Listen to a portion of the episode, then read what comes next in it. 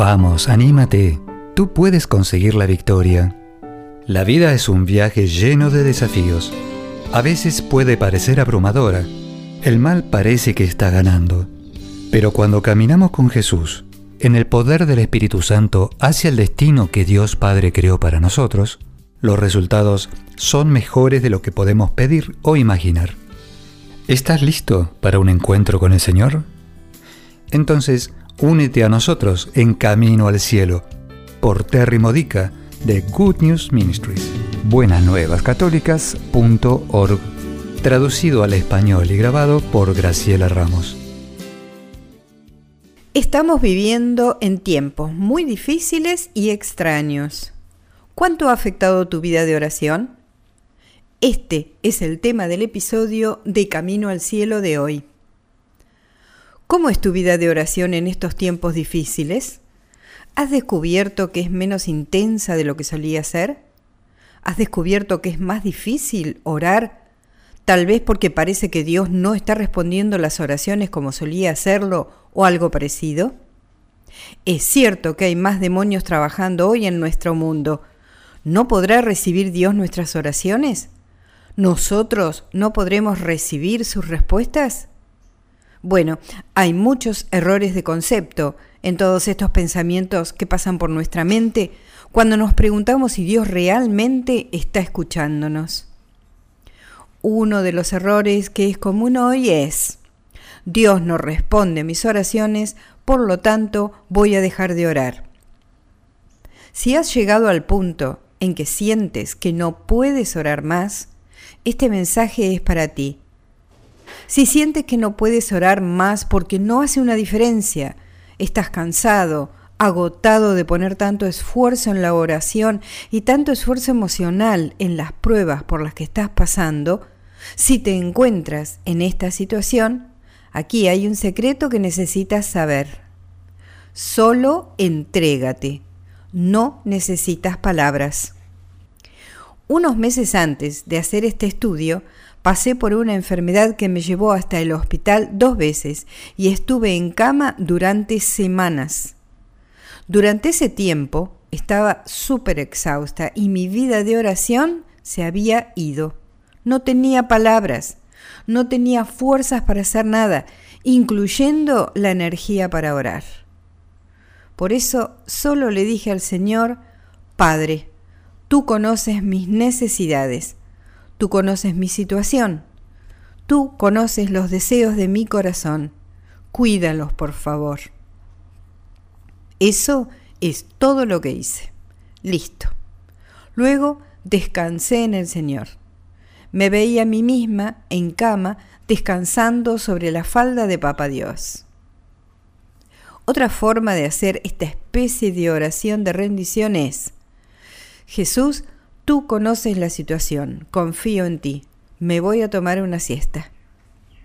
No necesitas hacer nada más, solo descansa en el Señor, confía, aunque no tengas la energía para confiar, solo confía por elección, no por sentimiento.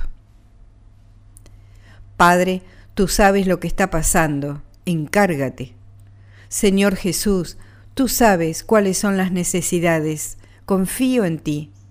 Espíritu Santo, ven y ayúdame. Esas son tres oraciones diferentes.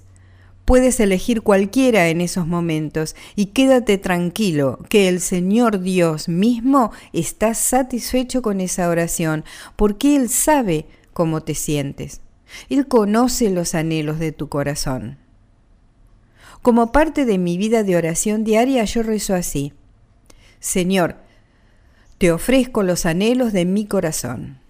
Y no necesito hacer una lista.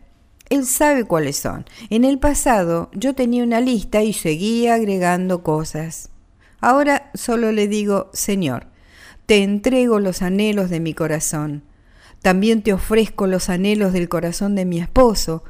Y también te entrego las oraciones de aquellos por los que estoy orando. Si te sientes abrumado por la oración, eso es todo lo que necesitas hacer. El demonio quiere que dejes de orar, ten cuidado. Cuando tienes la energía para orar, cuando ya ha pasado ese momento duro en el que no puedes orar, una forma fácil de rezar y muy poderosa es usando la palabra de Dios. Esto es lo que me convenció hace poco. Mientras estaba descansando sobre la falda de Papa Dios y sin palabras para rezar, mientras descansaba mi cabeza sobre la almohada, tuve una visión de Jesús. Me vi sentada en una pila de piedras redondas y grises. Eran del tamaño como de una bola de bowling. Jesús me dijo que eran balas de cañón. Me rodeaban totalmente. Arriba de todo había algunas doradas, otras más amarillas, y representaban el dorado de las oraciones como armas. ¿A qué arma se refería Jesús? ¿Cuál es el mejor arma en el mundo?